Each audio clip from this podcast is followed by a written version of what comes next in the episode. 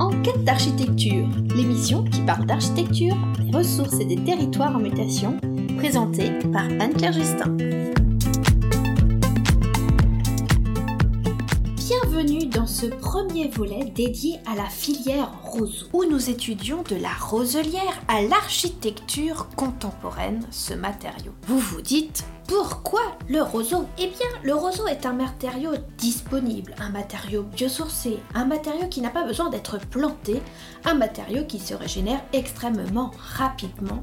En somme, c'est un matériau extrêmement frugal.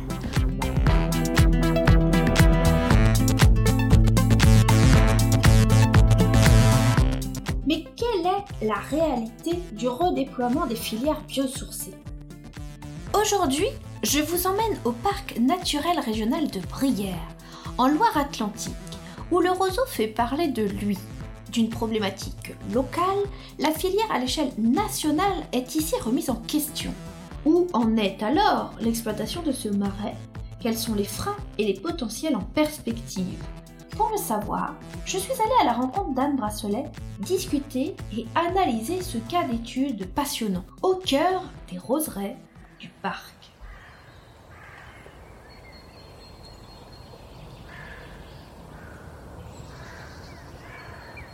Nous voici donc au cœur du parc naturel régional de Brière, et quoi de mieux pour parler chaume que la Brière, ce territoire abritant roselières et chaumières.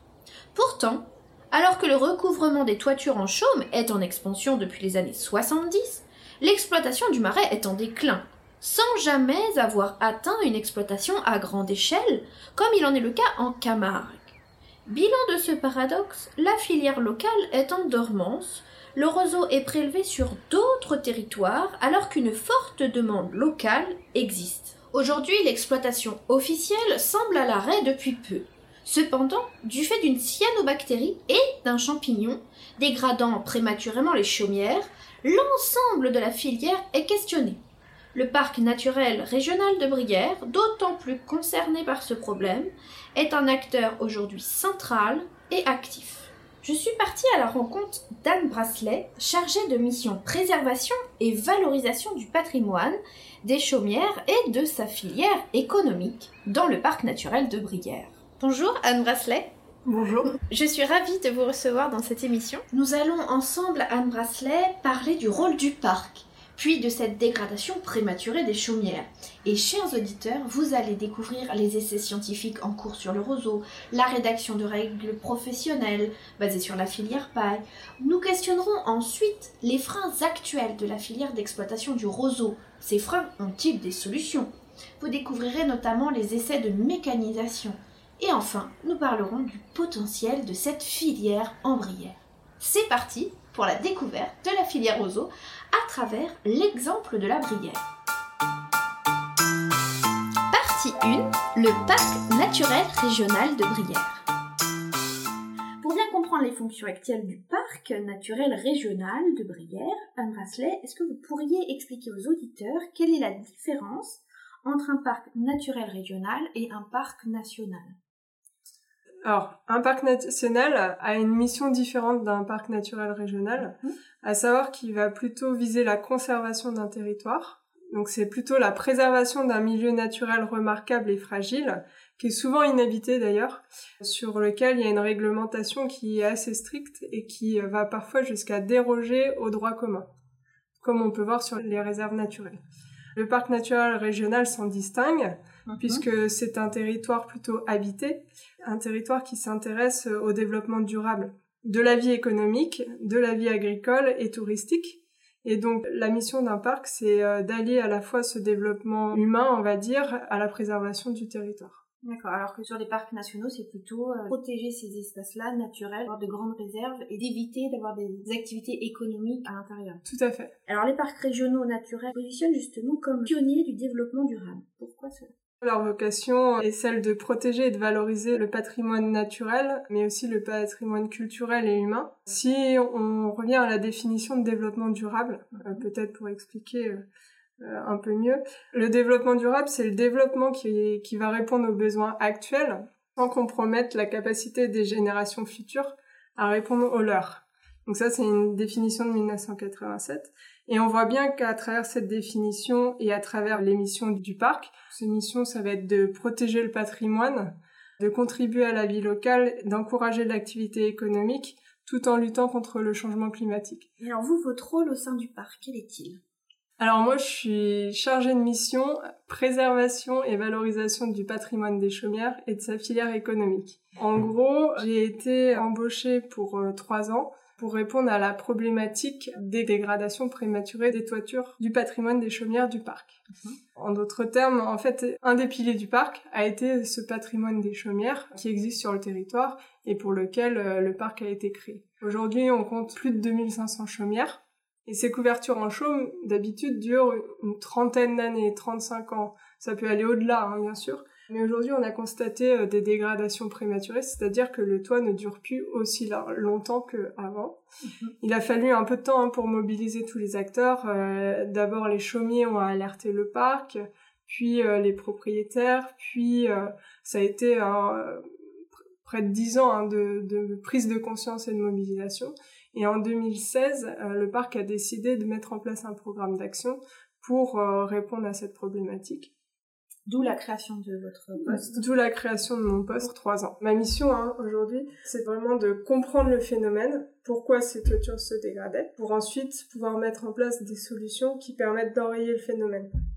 Et vous avez donc une fonction de coordination entre les différents euh, acteurs. Voilà, le parc se positionne en tant qu'animateur du programme d'action. Son rôle, c'est de mettre en lien différents acteurs, donc que ce soit les, les propriétaires ou les habitants de chaumières, que ce soit les professionnels, les artisans chaumiers, que ce soit les élus du territoire, les communes, les collectivités. Le rôle du parc, c'est de faire le lien entre tous ces acteurs en s'appuyant sur des scientifiques également pour mener des études et faire avancer euh, mmh. la compréhension du phénomène. En fait, à travers aussi ce questionnement autour des cyanobactéries et des champignons qui causent ce vieillissement prématuré des toitures en mmh. chaume, il y a aussi un questionnement euh, autour de la qualité du chaume et de sa provenance donc il y a aussi un questionnement qui est lié à la, filière actuellement euh, telle qu'elle est organisée. Finalement, ça amène à questionner la filière, et donc éventuellement son futur potentiel. Euh, enfin, en tout cas, en France, comment la filière se positionne, et puis bah, peut-être aussi en Brière à l'avenir. Tout à fait, d'une problématique apparemment locale, mais en fait les dégradations prématurées sont connues dans d'autres régions et même à l'international. On a changé d'échelle et aujourd'hui on s'intéresse à une filière nationale. Et donc c'est ici en Brière est partie cette réflexion. Partie 2. Le paradoxe du matériau roseau en Brière. Comprennent bien, nous allons un peu parler des fibres composant le chaume. À travers les années, le chaume a pu être composé de différentes fibres végétales comme la paille, le seigle ou encore le jonc, le rosse ou les massettes. Aujourd'hui, il est essentiellement constitué de roseaux de la variété Phragmit australis, c'est une plante qui pousse naturellement dans les marais. On appelle ces espaces les roselières. Voilà, pour que tout le monde soit bien au clair. Pourquoi d'un côté on parle de roseaux, de l'autre on parle de chaume, de roselières, de marais. Voilà, un petit peu euh, rappeler les essentiels. Et alors en termes d'histoire, avant l'ère industrielle du milieu du 19e siècle, la Brière était pourvue d'habitants vivant du marais, avec l'extraction de la tourbe et du roseau notamment. Puis les chantiers navals de la région nazérienne toute proche ont vidé les campagnes briéronnes de la main-d'œuvre et des activités liées au marais l'exploitation du roseau brilleron a malgré tout continué. Savez-vous, Anne Bracelet, quelle quantité de roseaux était extraite de la roselière au moment le plus fort de son exploitation? Est-ce que le parc le sait? Et si on connaît cette valeur, est-ce qu'on sait à quelle époque le marais a été le plus exploité? Alors non, euh, le parc n'a pas de chiffre précis hein, sur la quantité de roseaux exploités à son maximum et à quelle époque.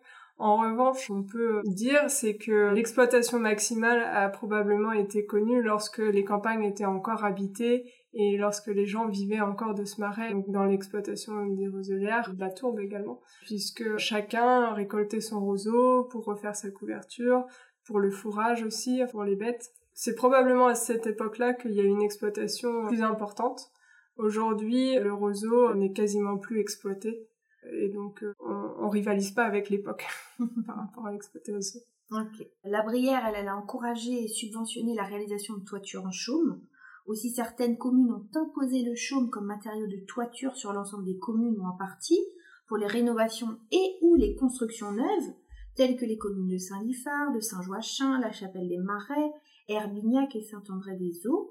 Ainsi, comme vous l'avez dit tout à l'heure, on compte aujourd'hui plus de 2500 chaumières en Brière, ce qui représente une très grande concentration à l'échelle nationale. On parle presque de 60% qui seraient concentrés ici en Brière. Et pourtant, la très grande majorité du chaume utilisé vient de Camargue. Il y a eu une volonté politique de favoriser euh, et d'augmenter le nombre de chaumières ou de constructions neuves avec du chaume en Brière. Son aspect pittoresque. Il y a eu cette démarche-là d'un côté, mais de l'autre, il n'y a pas eu forcément une volonté d'encouragement de développer la filière. Vous pourriez nous expliquer pourquoi les choses ne sont pas passées en parallèle? Oui, alors le parc, hein, quand il a été créé, il a été créé sur le patrimoine de chaumières existantes. Donc il y avait un patrimoine de chaumières qui existait.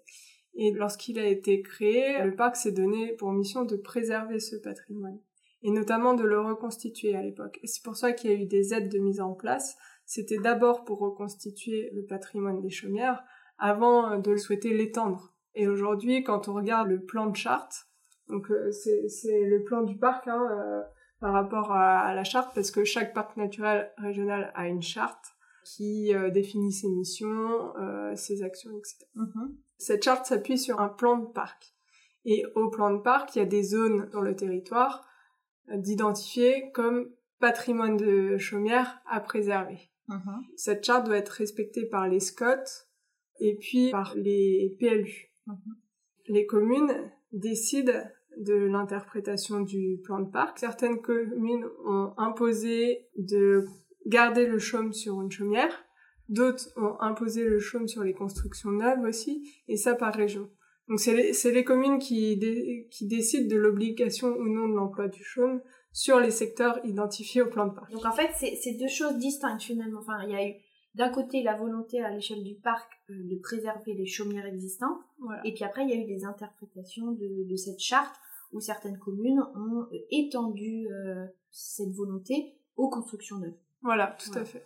Et pour accompagner donc cette préservation du patrimoine des chaumières, le parc a mis en place euh, des aides qu'on appelle communément la politique euh, d'aide à l'emploi du chaume. Cette politique d'aide a permis de reconstituer le patrimoine des chaumières. Hein, et un, des exemples les plus emblématiques, c'est le village de Kiriné, hein, qui était en ruine quand, quand le parc s'est créé et qui aujourd'hui est un village touristique euh, qui illustre euh, bien le, patrimoine de Brière. Oui, d'ailleurs, c'est un très beau village que j'invite les auditeurs à venir voir.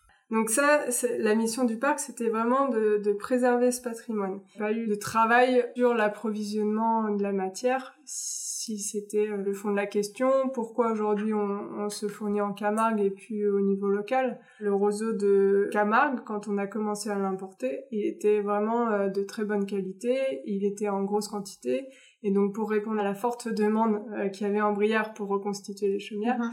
Euh, il a fallu qu'on aille se fournir ailleurs. Et ça a été la Camargue, parce que c'était les roselières les plus proches et les plus exploitées. Mhm. Ça répondait parfaitement aux besoins des, des mhm. artisans. En Brière, l'exploitation du roseau, vous l'avez dit, hein, a disparu par rapport au fait que les chantiers navals ont embauché les gens des campagnes aussi. Il n'y avait plus vraiment d'exploitants du roseau en Brière. Euh, savoir-faire le savoir-faire, euh, certains l'avaient encore, mais ils travaillaient au chantier, donc euh, ils pouvaient pas euh, à la fois récolter le roseau et à la fois travailler au chantier. Il n'y avait pas la filière d'exploitation locale en Briard comme il y avait en Camargue. Et, pourquoi dans les années qui ont suivi, la filière locale s'est pas développée? Aujourd'hui, eh ben, la Camargue répond très, bien aux besoins. Il y a, toujours eu hein, des coupeurs qui aimaient ça, et voilà, mais ça, ça suffisait pas pour répondre à la demande. Et aujourd'hui, euh, si on n'exploite pas la, Brière euh, comme la Camargue, c'est parce qu'il y, y, a également des freins à cette mm. exploitation. Partie 3 de la problématique de dégradation prématurée des toitures à l'étude scientifique du matériau. Alors les dégradations en Brière, elles sont sur les toitures en chaume, euh, dont une grande proportion de l'approvisionnement vient de Camargue. Ce problème concerne même les constructions très récentes, que l'on pourrait parler de néo-chaumières. Il a été identifié que deux ravageurs en sont à l'origine. Il y a les champignons et les cyanobactéries. Est-ce que vous pourriez nous dire de quoi il s'agit? Alors effectivement, aujourd'hui en Brière, on il y a à peu près 80% des bâtiments qui sont couverts en, en roseau de Camargue, même si ça tend à évoluer. Hein. Il, y a, il y a du roseau qui vient des pays de l'Est, il y a du roseau euh, de France, de Bretagne. Et puis aujourd'hui, on commence à avoir du roseau de Chine. Donc ça, c'était par rapport à l'origine du roseau utilisé en bruyère. Ensuite, sur la dégradation prématurée des toitures, effectivement, les premières études ont permis d'identifier des micro-organismes hein, qui étaient responsables des dégradations. Et ces micro-organismes, ce sont des cyanobactéries. Donc les cyanobactéries, ça ressemble un peu à des algues vertes, un peu gluantes, hein, qui prennent beaucoup l'humidité, qui se développent d'ailleurs quand, quand il pleut, quand il fait pas beau, plutôt en hiver. Et lorsque le temps devient plus sec et tout, se rétracte et donc va favoriser les micro-fissures dans la toiture en tirant sur le roseau. Et puis euh, d'un autre côté, il y a les champignons. Donc là, les, les, études qui ont été menées en 2018 ont permis d'identifier une cinquantaine de souches différentes hein, sur euh, l'ensemble des échantillons qui ont été testés, en euh, soulignant quand même qu'il y avait deux champignons majoritaires qui étaient les plus ravageurs. Donc là, on parle de Felinus on disait Felinus, il a changé de nom, maintenant c'est Piscoporia ferruginus. et l'autre c'est Trichoderma. Donc voilà, c'est des noms euh, scientifiques, mais ce qu'il faut retenir c'est qu'il y a des champignons en toiture qui vont euh, aider à la dégradation euh, du, matériau parce qu'ils s'en nourrissent.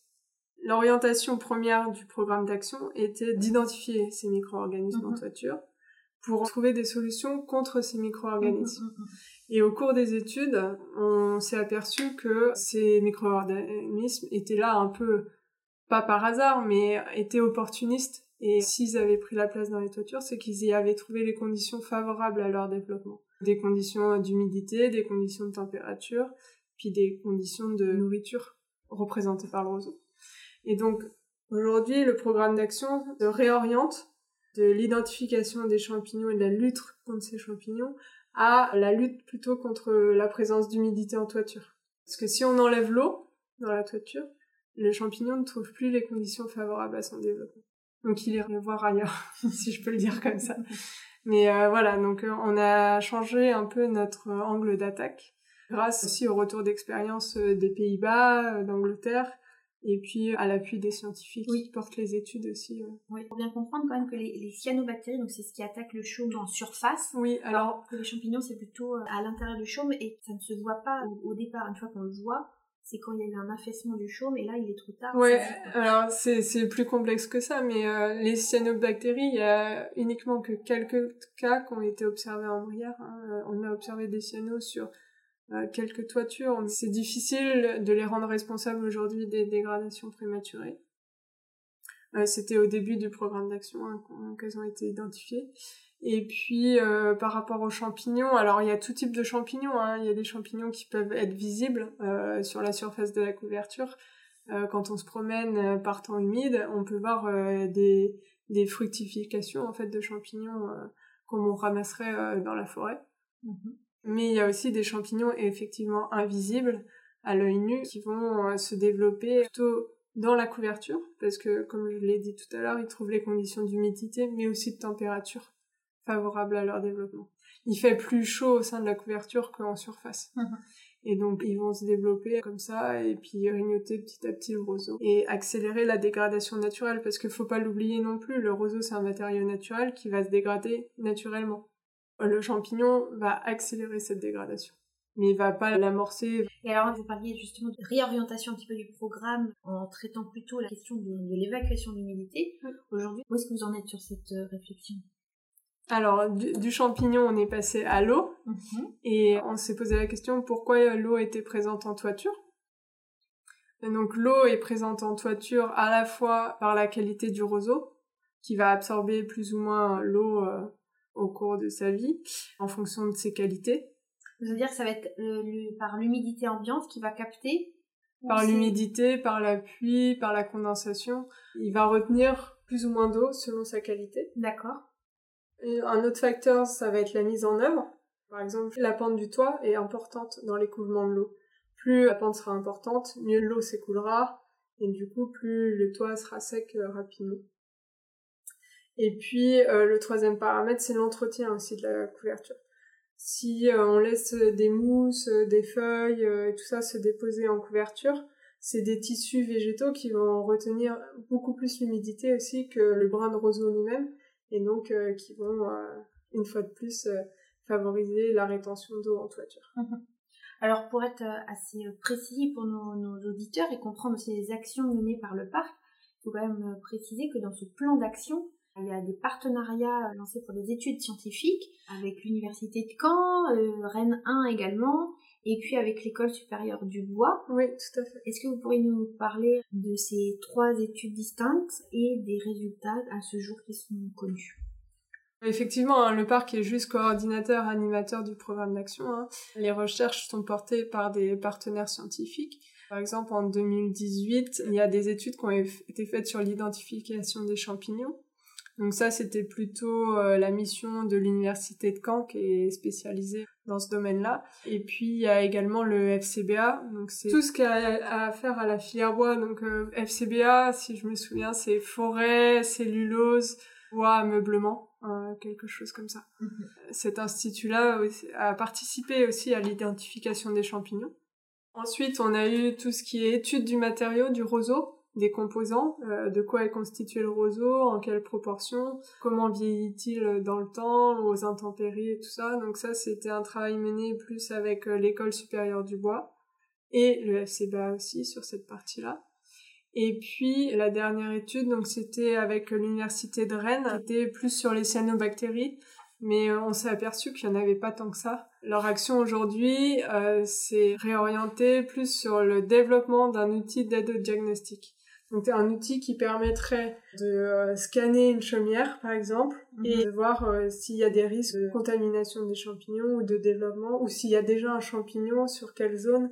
Voilà, l'idée c'est euh, aujourd'hui d'arriver à, à, proposer un outil de diagnostic donc qui permette peut-être pas au parc mais à d'autres organismes d'aller en expertise sur une toiture ou voilà Mhm. Alors, euh, quand vous dites euh, de scanner la toiture, c'est avec des caméras infrarouges, il me semble. C'est les mêmes types de caméras qui sont utilisées quand on veut évaluer si une maison a des ponts thermiques, euh, voilà, des faiblesses thermiques. C'est le même principe. Voilà. Et là, euh, arrêtez-moi si je me trompe, c'est d'évaluer si justement il y a des zones avec des faiblesses thermiques également. Oui, et puis d'humidité aussi beaucoup. Et du coup, ça, ça donne une indication sur l'éventuelle implantation du champignon. Voilà, c'est ça si on trouve les conditions favorables ou pas pour le développement d'un champignon. Et ensuite, il y a, y a une...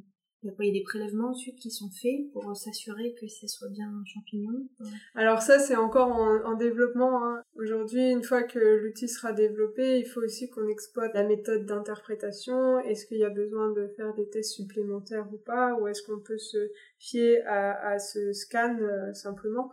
Enfin, Voilà, tout ça, c'est en, en cours de développement avec l'Université de Rennes. Et en parallèle, on continue le suivi d'un chantier expérimental qui a été fait avec l'école supérieure du bois.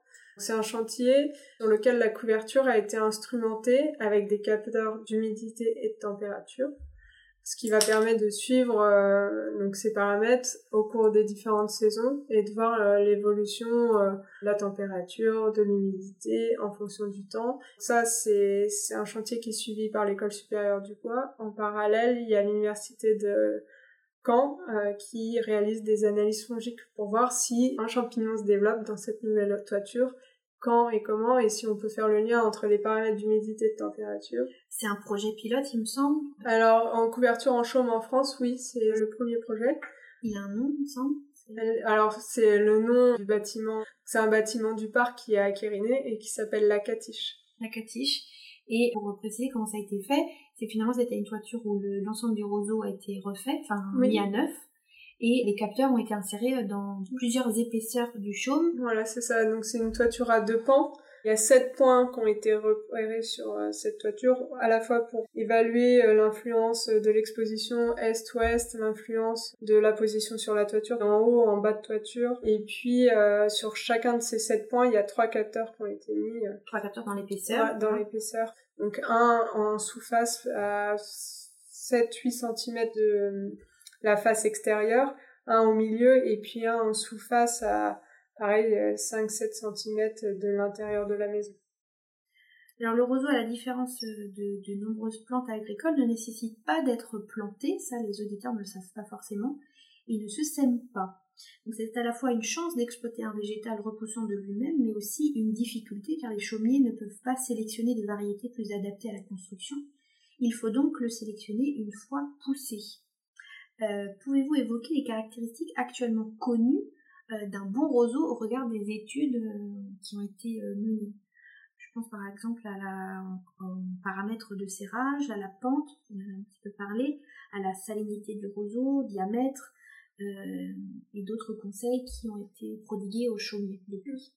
Alors par rapport à la qualité du roseau, les chaumiers hein, connaissent de nombreux paramètres depuis de nombreuses années, hein, depuis en fait qu'on utilise le roseau en couverture. On sait qu'il faut un roseau résistant, donc coupé bas, puisque la partie résistante est en bas de la tige.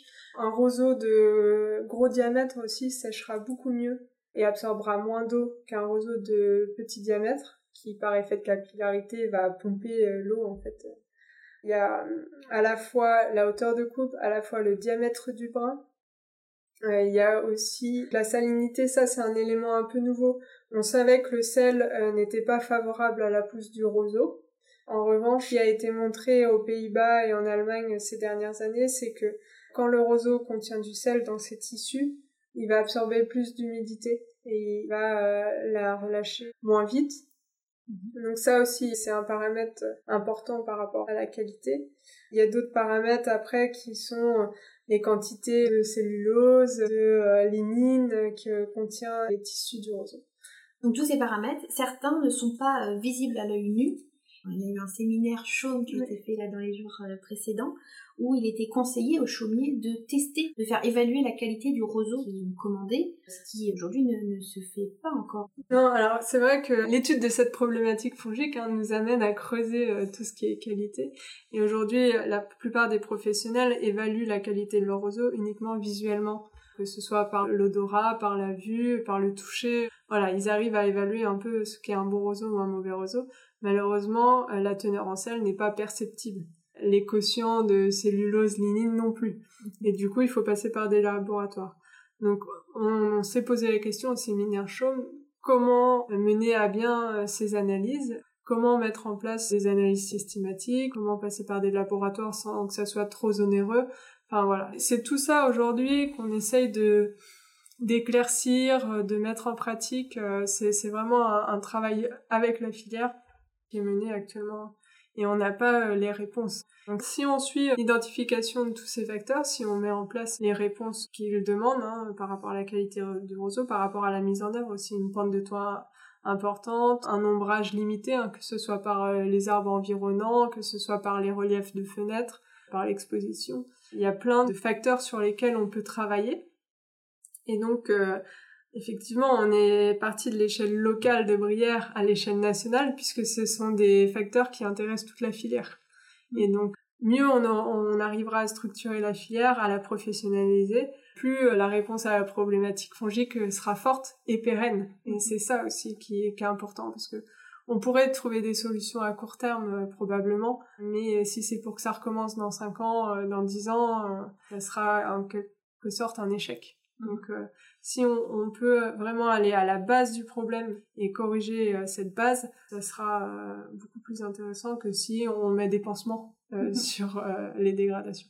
Alors justement, lors du séminaire sur le chaume, il a été présenté des tests de traitement du roseau tout le monde n'adhère pas à ces traitements, mais en tout cas, ils ont été réalisés par l'ANCC, c'est l'Association nationale des couvreurs chaumiers, je Oui, c'est ça, c'est l'association représentative des chaumiers en France. Mhm. Euh, ils ont fait des tests donc sur le même principe que le traitement du bois de construction. Tout cela montre euh, en tout cas une volonté de faire évoluer ce matériau, de faire des tests qui vont être poursuivis ou pas. Et puis aussi, dans le cadre de vos missions, vous avez également lancé un projet de rédaction de règles professionnelles du matériau chaume. Et en effet, il existe aujourd'hui une multitude de techniques suivant les chaumiers et les régions. Et vous dites qu'aujourd'hui, ben voilà, il faut, il faut certaines pentes, il faut favoriser certains critères, en éviter d'autres. C'est une initiative qui a été lancée à l'échelle française, inspirée de la filière paille, et aujourd'hui très au point en construction de cette filière. Donc combien de temps espérez-vous pouvoir y aboutir à ces règles professionnelles Enfin, c'est pas vous qui les rédigez. Alors l'objectif, c'était effectivement une des actions du programme, c'était d'aboutir en deux ans, donc euh, en 2021, euh, à la publication de ces règles, sachant que Ça, c'est le délai qui a été donné à COP Action. Donc COP Action, c'est un bureau d'études qui va accompagner justement les professionnels et la NCC à rédiger ces règles. Donc on leur a donné deux ans, sachant que la rédaction de ces règles est possible en deux ans. Ce qui est plus compliqué, c'est de réaliser les tests associés, donc des tests de laboratoire associés, tests incendie, euh, résistance thermique, euh, résistance aux termites, enfin voilà, il y a, toute une batterie de tests à fournir avec ces règles professionnelles, en plus d'une formation à ces règles professionnelles.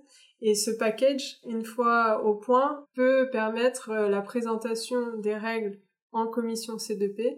Donc c'est une commission nationale qui valide ou non les règles professionnelles et qui permet de faire reconnaître ce document auprès des institutions, auprès des assurances. Voilà, donc euh, c'est tout un parcours. Là, on a commencé à rédiger les règles professionnelles. Justement, durant le séminaire CHOM, il y avait un atelier sur le sommaire déjà. Ce qui, ce qui, est le plus difficile, ce qui va être le plus difficile, c'est les tests et euh, la mise en place d'une formation, sachant qu'il en existe déjà. Ça sera un peu plus simple. Et les professionnels ont énormément de connaissances. Ils savent, ils connaissent leur métier, ils ont un savoir-faire traditionnel, indéniable. Enfin, voilà. L'objectif, c'est juste de mettre par écrit les bonnes pratiques entre guillemets parce qu'effectivement pourrait y avoir des mauvaises pratiques même si aujourd'hui on remet pas du tout en cause le savoir-faire des chaumiers mais par exemple pour des nouvelles personnes qui souhaiteraient se former apprendre le métier c'est vrai que de s'appuyer sur un livre qui recense un peu toutes les techniques de tout le monde, mhm. ça peut être très intéressant. Mhm. Alors, ce qu'il faut savoir, c'est que ces règles professionnelles portent sur les techniques actuelles. Ça sera que en couverture, en tout cas, voilà, pas à destination d'un usage nouveau en façade. Non, effectivement, là, c'est des règles professionnelles qui concernent l'emploi du chaume en couverture. On peut pas écrire euh, des règles professionnelles pour plusieurs. Euh... On pourrait pas intégrer euh l'usage en façade par exemple parce que il y a des différences notables hein, de technique entre les deux comme la filière paille, a plusieurs règles professionnelles. Elle a des règles pour euh, les murs porteurs en paille, elle a des règles pour l'isolation thermique par l'extérieur. Voilà, c'est plusieurs projets. Ça nécessiterait un autre euh, un autre travail, un autre travail de rédaction de règles professionnelles et de présentation et de validation. Alors c'est pas pour autant qu'aujourd'hui ça n'existe pas non. en façade et on verra dans les autres émissions dédiées à ça. Je voulais juste dire quand même euh, pour les auditeurs que COP Action c'est le bureau d'études qui a travaillé à la rédaction des règles professionnelles pour la paille. Tout à fait, ouais. Donc, ils ont déjà une sacrée expérience. Donc on a bon espoir euh, pour le show. Partie 4. Les freins au développement de la filière ont-ils des solutions? Sur les freins actuels de la filière, on va parler du statut juridique, qui est particulier. Depuis une lettre du duc de Bretagne de 1461, le marais de Brière est une propriété indivise des habitants des 21 communes riveraines. Depuis cette époque, tous les régimes successifs ont conservé le statut particulier de ce territoire de 7000 hectares géré depuis 1838 par la commission syndicale de la Grande Brière Motière composée de 21 syndics, un élu de chaque commune. C'est compliqué cette organisation. Alors lors de la préparation de cette émission, j'ai pu lire dans l'étude Développement de la filière roseau-chaume en Brière, bilan du programme 1999-2004 qu'en grande brière moitière, chaque brilleron peut couper le roseau où il veut et donc parfois récolter une zone préparée par un autre, ce qui n'encourage pas à débroussailler de nouvelles places. Ce statut euh, qui semble considérablement compliquer l'exploitation du roseau, a-t-il été envisagé de modifier le statut juridique? Alors, c'est pas tant ce statut qui est compliqué, puisque sur ce marais individu, en fait, il y avait des cartes de coupeur hein, à l'époque. Donc, le statut de coupeur existait aussi ça permettait d'exploiter le roseau. Ce qui est plus compliqué, c'est que la commission syndicale de la Grande Brière Motière doit concilier tous les usages. Ouais. À la fois la chasse, à la fois l'élevage, parce qu'il y a aussi de l'agriculture hein, sur le marais, à la fois les usages de promenade, touristiques, etc. et les usages de coupeurs de roseaux. Donc c'est plus ça qui est compliqué à la commission syndicale plutôt que le statut du marais individu lui-même.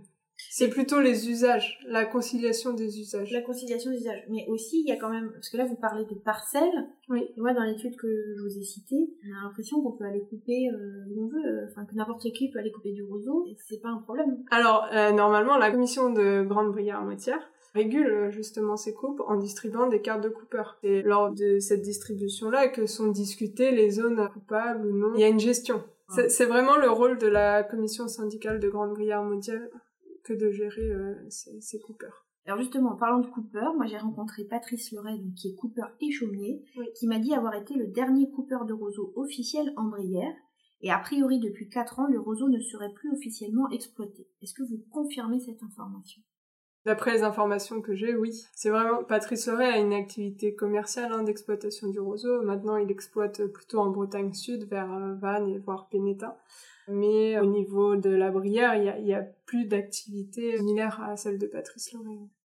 Et alors, de manière officieuse, est-ce que le roseau est-il encore coupé? Et qu'est-ce que ça voudrait dire euh, être coupé de manière officielle et de manière officieuse? Alors, il y a probablement hein, des coupeurs, euh, même des particuliers, hein, qui coupent le roseau euh, sur leur terre indivise, du coup, coupent leur roseau pour leurs propres besoins, sans les commercialiser. Il y a peut-être euh, près de 5000 bottes qui doivent être exploitées euh, en Brière aujourd'hui et encore. C'est un chiffre très difficile à appréhender hein, puisque chacun coupe euh, sans déclarer forcément le volume hein, mhm. qui, récolte. Alors il y a des parcelles mais en même temps on peut quand même couper ce qu'on veut. Est-ce que vous pouvez préciser ce point-là? Parce que c'est pas, c'est pas évident à appréhender quand on n'est pas de Brière. Oui, moi j'aurais du mal à répondre clairement à, à, cette question. Vraiment, je pense que la commission de Grande Brière-Motière vous renseignerez euh, un peu mieux que moi. Ok, d'accord. Bon, alors hein, il faudrait qu'on aille les solliciter. Est-ce que vous savez si c'est identique dans les autres marais euh, français, le fait de, pouvoir aller couper comme ça les roseaux, ou c'est lié vraiment au statut alors je pense que c'est en grande partie lié au statut quand même. En Camargue, la gestion est, est pas la même puisque il y a des propriétés et les exploitants exploitent la parcelle dont ils sont propriétaires. La gestion est moins compliquée que en Brière. Ça, c'était le frein autour du statut juridique. Maintenant, la mécanisation. Les machines couramment utilisées dans les autres marais, et notamment Camargue, qui a mécanisé son activité depuis longtemps, comme vous l'avez dit, mais il y a aussi dans la baie de Seine ou encore en Bretagne, il est utilisé des machines de coupe ressemblant à des dameuses à La Camargue produit en moyenne 800 000 à 1 million de bottes de roseaux par an, contre 150 000 à 180 000 en baie de Seine et Brière réunies lorsque la Brière en exploitait encore. Est-ce qu'on connaît à ce jour l'impact de ces machines? Alors, euh, en Brière, comme les sols sont peu porteurs, les machines vont s'enliser et vont écraser les rhizomes, ce qui va empêcher une pousse correcte du roseau l'année suivante et abîmer la roselière jusqu'à peut-être la détruire. Enfin, voilà, les études n'ont pas été menées jusqu'au bout parce que l'objectif c'était pas de détruire la roselière. Ces freins mécaniques ne sont pas favorables à l'exploitation d'une euh, roselière de manière durable. Alors que sur les euh, roselières de Camargue ou même de Bretagne Sud, euh, c'est des sols alluvionnaires qui sont porteurs et qui contraignent beaucoup moins l'exploitation mécanique. En Brière, traditionnellement, la coupe du roseau se faisait à la main. Et alors, il y a eu quand même plusieurs tentatives de mécanisation depuis plusieurs dizaines d'années. Est-ce que vous pourriez parler des résultats des tests qui ont été effectués euh, pour évaluer différentes machines possibles? Oui, alors ça a fait l'objet d'études hein, portées euh, en partie par le parc, la mécanisation de l'exploitation du roseau. Ce qui a été montré euh, au cours de ces études, hein, c'est que l'emploi de la motofaucheuse, par exemple, donc qui est une petite machine plus individuelle, donne une roselière en meilleur état qu'une grosse machine qui va venir écraser les rhizomes. En fait, cette moto faucheuse est beaucoup plus légère déjà et petite, donc elle permet de mieux suivre aussi les reliefs du terrain et de couper le roseau plus bas de manière euh, plus adaptée en fait euh, au terrain. Euh, cette exploitation mécanique pourrait être envisageable par l'utilisation de motofaucheuses, mhm. mais après c'est la question aussi du rendement économique. Avec une petite machine, on coupe beaucoup moins de roseaux en un même laps de temps. Il y, a, il y, a, tous ces enjeux-là, euh, ces enjeux économiques aussi, qui n'ont aujourd'hui pas apporté de réponse viable à ce jour. À ce jour, ouais. ouais. Alors pour être bien clair, la moto faucheuse, elle est quand même sur le sol, elle est pas flottante. Non, non, elle est sur le sol, ouais. Elle s'appuie sur le sol. C'est un des enjeux. Aujourd'hui, il n'y a pas vraiment de moto faucheuse euh, aquafile, on va dire. Donc euh, il faut un niveau d'eau assez faible euh, pour pouvoir les utiliser. Et ça, aujourd'hui, la, la, gestion de l'eau, c'est aussi un une problématique hein, en Brière de par euh, la diversité des acteurs euh, sur le marais mais euh, des activités. voilà des activités. Et enfin juste pour compléter donc il y a eu les, les grosses machines hein, qui ont été étudiées les motos faucheuses puis la coupe manuelle aussi. Et la coupe manuelle reste la plus protectrice de l'état de la roselière ça l'abîme beaucoup moins. Parce que les motos faucheuses abîment quand même Je veux dire, au niveau du sol, l'écrasement par exemple Ça abîmera forcément un peu plus que si on n'allait pas sur le terrain. Mais ça reste euh, correct. Et est-ce qu'il y a des machines flottantes qui ont été envisagées Alors, à ma connaissance, non, mais euh, j'ai pas lu toutes les études encore. hein. Je, suis arrivée au mois Il y de en a depuis de- les années 1970. Voilà. effectivement, il y a, y a de quoi lire. Voilà, et sachant que j'ai des missions actuelles aussi. En tout cas, peut-être que ça pourrait être une piste euh, à l'avenir. Oui. J'aurais voulu en savoir un peu plus sur cette éventuelle machine adaptée. Est-ce que si elle est aujourd'hui pas mise en place, c'est pour raison économique ou c'est parce que on ne sait pas forcément en termes de recherche, il n'y a pas matière à chercher autour de ça?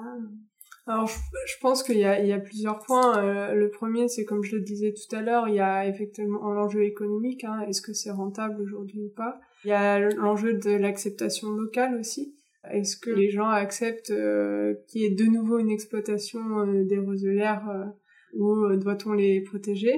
Et puis les autres enjeux, c'est par rapport à la biodiversité aussi. Doit-on entretenir une roselière ou pas, sachant que la roselière est un environnement propice à l'accueil de certaines espèces qu'on cherche aussi à préserver au, au niveau du parc? Donc il y a, il y a plusieurs intérêts en fait qui se confrontent ici. Quoi. Alors, vous faites parfaitement le lien avec la suite, c'est formidable. Euh, parce que justement, parmi les autres freins liés à la roselière, c'est la cohabitation avec différentes activités. Euh, donc, il y a notamment la chasse, la pêche, l'élevage sur les prairies humides, le tourisme, et il y a aussi l'accueil d'une très grande biodiversité, dont plusieurs oiseaux migrateurs.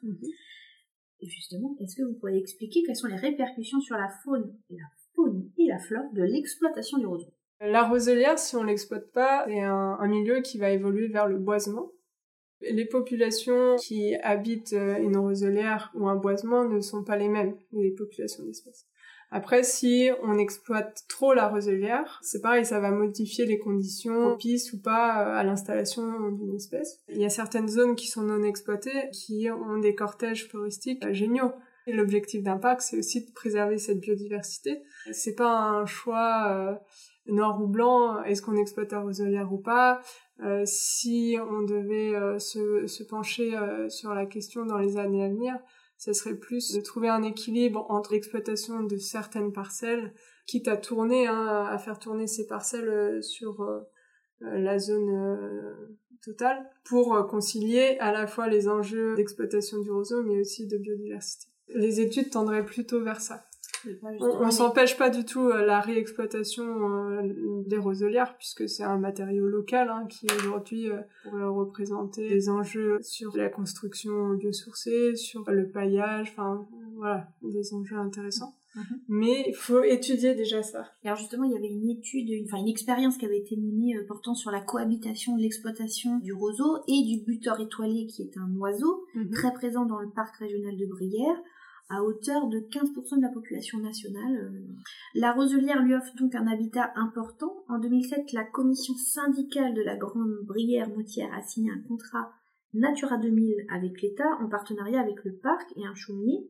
Il y a eu ensuite un deuxième contrat qui a été souscrit en 2009 qui a été mis en place en 2010 et il a été testé une exploitation du chamblé sans sur-pied, 20% de la surface du roseau, comme zone de refuge du butor étoilé. Donc c'est un petit peu ce que vous disiez, Tout à fait. de pouvoir euh, pas tout exploiter à la fois et de laisser quelques surfaces disponibles à la biodiversité. Mm. Quels ont été les résultats de ces deux expériences? C'est un peu ce que je disais hein, tout à l'heure par rapport euh, à l'enjeu de juste l'exploitation du roseau, hein, mécanique, euh, d'acceptation locale et tout. Et puis, quelle machine on utilise pour exploiter le roseau, si on abîme la roselière ou pas. Après, sur les zones de refuge du butor étoilé, on s'est rendu compte que le butor étoilé aimait bien le beau roseau, euh, comme le chaumier en fait, donc il y a aussi conflit d'intérêts.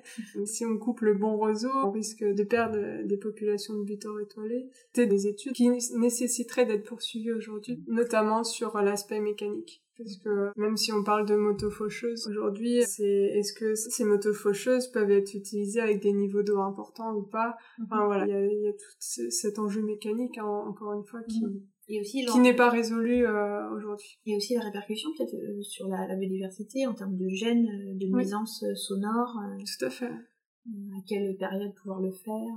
Ah Est-ce bah, après, la, la, compatible? la coupe du roseau se fait l'hiver, hein, Oui, oui. de novembre à mars. Là-dessus, on n'a pas trop de latitude euh, Mhm. si on veut exploiter le roseau. Est-ce que c'est compatible, par exemple, avec euh, la migration de certains oiseaux, avec euh, la nidification de certains oiseaux? Alors, a priori, il n'y a pas de problèmes majeurs qui ont été relevés sur ces saisonnalités. La reproduction des oiseaux, les migrations, c'est plus à partir du printemps, été, donc voire automne. Ça semble assez compatible. À nouveau, ça semble pas impossible finalement cette cohabitation biodiversité-exploitation. Non, non. Alors, un des derniers freins, c'est les activités dont j'ai parlé tout à l'heure, la chasse, la pêche, mais aussi l'élevage euh, sur prairies humides et le tourisme, avec la question de la gestion de l'eau. Donc ça, c'est aussi un, un, vrai sujet. Moi, ce que je ne savais pas, c'est que dans le marais de Brière, on peut contrôler les niveaux d'eau, ce qui n'est pas le cas de certains marais.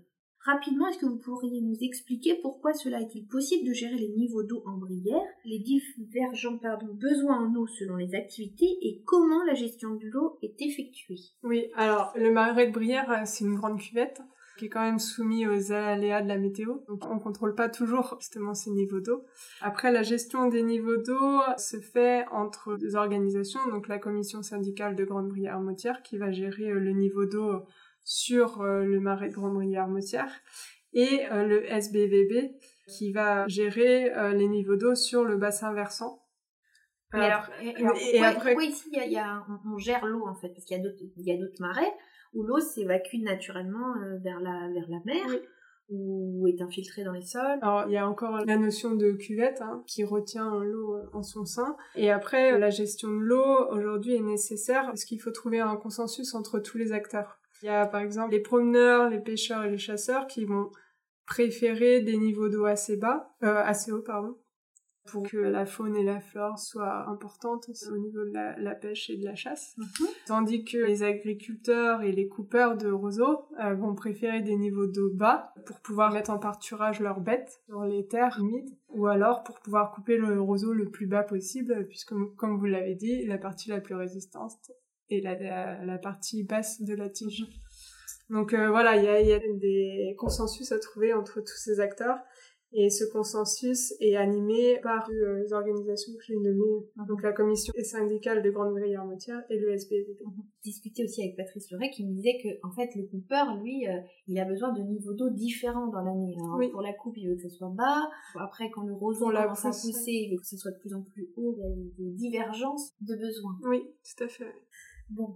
Et alors, est-ce que vous savez comment ça se passe euh, dans le marais de Camargue? Est-ce qu'il y a une gestion de l'eau? Oui, alors il y a une gestion de l'eau en Camargue, mais qui est propre à chaque propriétaire en fait. Et ils ont des robinets qui ouvrent ou qui ferment pour faire rehausser ou baisser le, niveau d'eau. Alors une question, peut-être on se projetterait dans un avenir plus lointain. Est-ce que la gestion de l'eau, elle pourrait être réglée en, par zone? Qui pourrait tourner à l'année, comme euh, par exemple la biodiversité ou cette en termes de parcelles. Est-ce que cette idée de pouvoir euh, gérer les niveaux d'eau par secteur, suivant les zones plus ou moins soumises à l'écoulement ou non de l'eau, Ouais, alors ça me semble compliqué parce que euh, le, marais c'est une cuvette. Mhm. Effectivement, il y a peut-être plusieurs secteurs. Euh, on voit hein, euh, on se promène en brouillard qu'il y a certains secteurs. D'un côté de la digue, le niveau est plus haut et de l'autre, le niveau est plus bas. Après, les usages se croisent hein, sur tout le territoire. Les chasseurs ont certaines zones privilégiées, mais vont aller partout sur le marais. Les pêcheurs, pareil. Et le roseau est partout. Enfin, c'est une bonne question. Aujourd'hui, enfin, j'ai pas d'éléments Mhm. C'est plus une projection sur chaque frein, j'essaie de savoir si on aurait une éventuelle solution qui nécessiterait bien sûr des études. Ah, après, euh, ça voudrait dire hyper spécialiser certaines zones.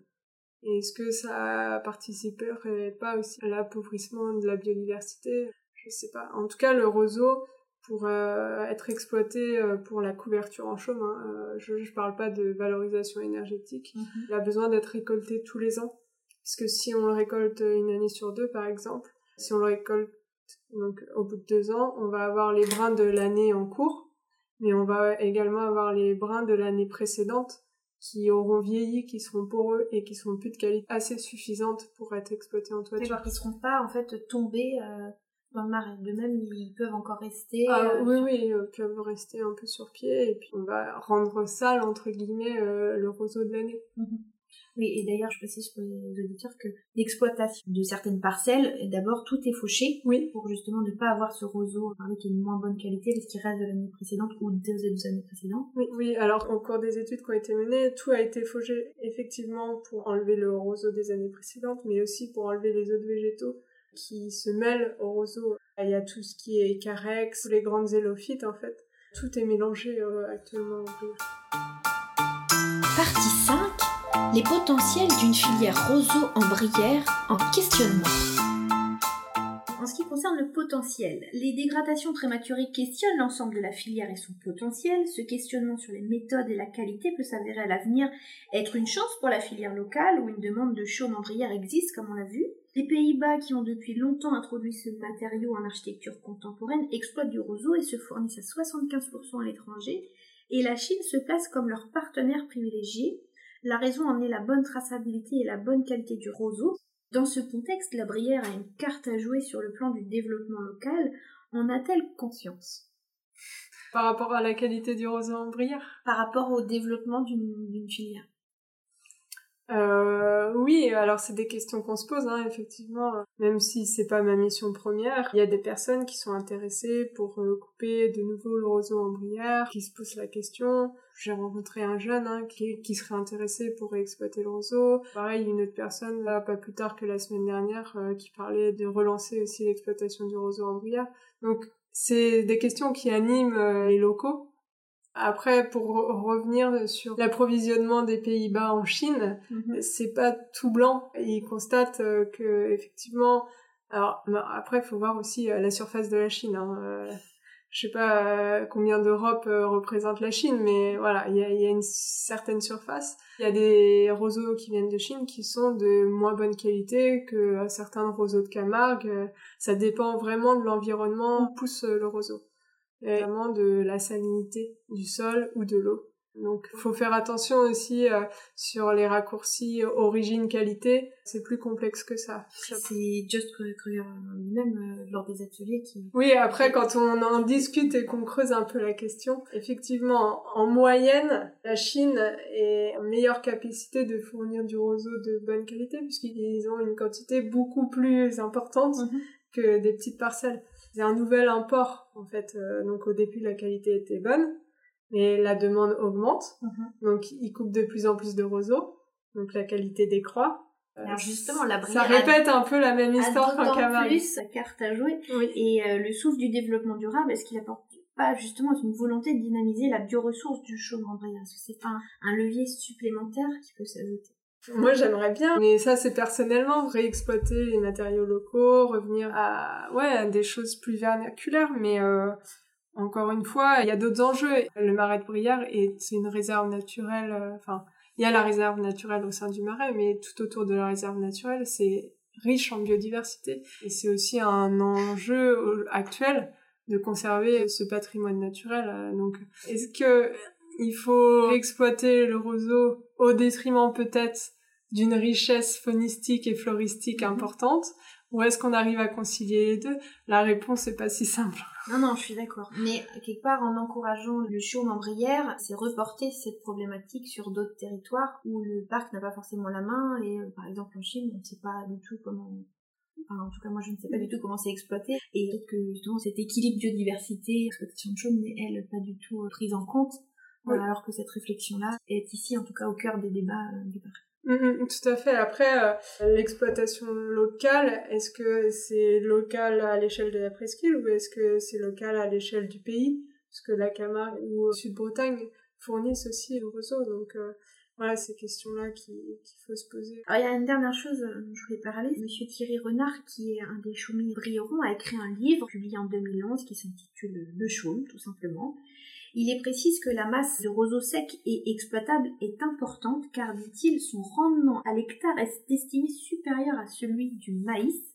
Est-ce que le parc a-t-il une idée du volume de bottes potentiellement produites si l'ensemble du marais était exploité pour le chaume non, je vous dis, on n'a pas de données scientifiques exploitables. On aurait besoin d'études de cartographie beaucoup plus poussées. Parce que comme je l'ai expliqué tout à l'heure, on a du roseau Ragmites australis, mhm. mais qui est mélangé à d'autres grandes élophytes.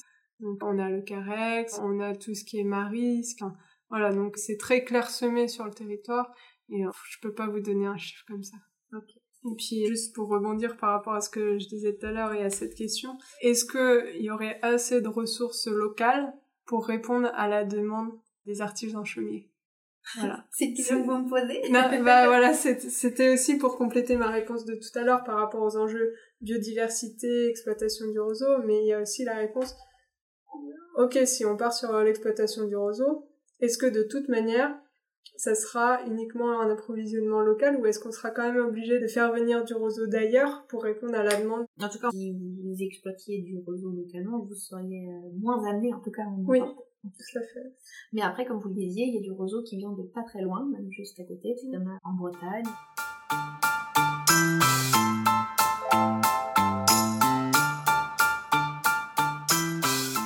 Eh c'est ici que cette première émission sur le roseau et le chaume se termine. Si l'utilisation de fibres végétales est sans nul doute d'une utilité frugale essentielle pour la construction, la mise en place d'une filière n'en est pas moins difficile et constitue une étape décisive pour l'avenir du matériau. À travers l'exemple du chaume de Brière, vous avez pu prendre la mesure de la réalité du terrain, statut juridique, difficile mécanisation, cohabitation avec les autres activités ainsi qu'avec la biodiversité sont certains des freins rencontrés. Grâce à des études spécifiques, chaque problème est petit à petit étudié, de même, du fait des dégradations prématurées, des études scientifiques inédites pour le roseau sont menées, ainsi que des tests de traitement et la rédaction de règles professionnelles pour la première fois.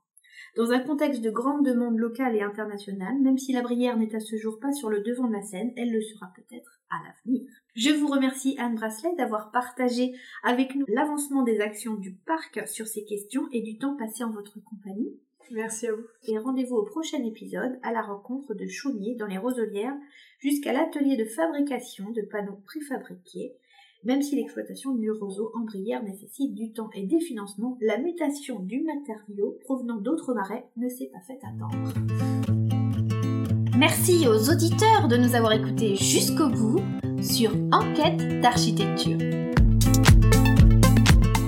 Toutes les informations de l'émission sur le site web dédié www.en-quête-d'architecture.fr. Vous y retrouvez toutes les photos des projets dont nous avons parlé, mais aussi plein d'autres informations autour de l'émission et notamment les prochaines émissions à venir. Si vous avez aimé cette émission, n'oubliez pas de mettre une pluie d'étoiles, des commentaires les plus positifs possibles, bien sûr, et puis de vous abonner. C'est très important, ça permet au podcast de prospérer. À très bientôt pour la prochaine émission. La mutation du matériau provenant d'autres marais ne s'est pas fait attendre.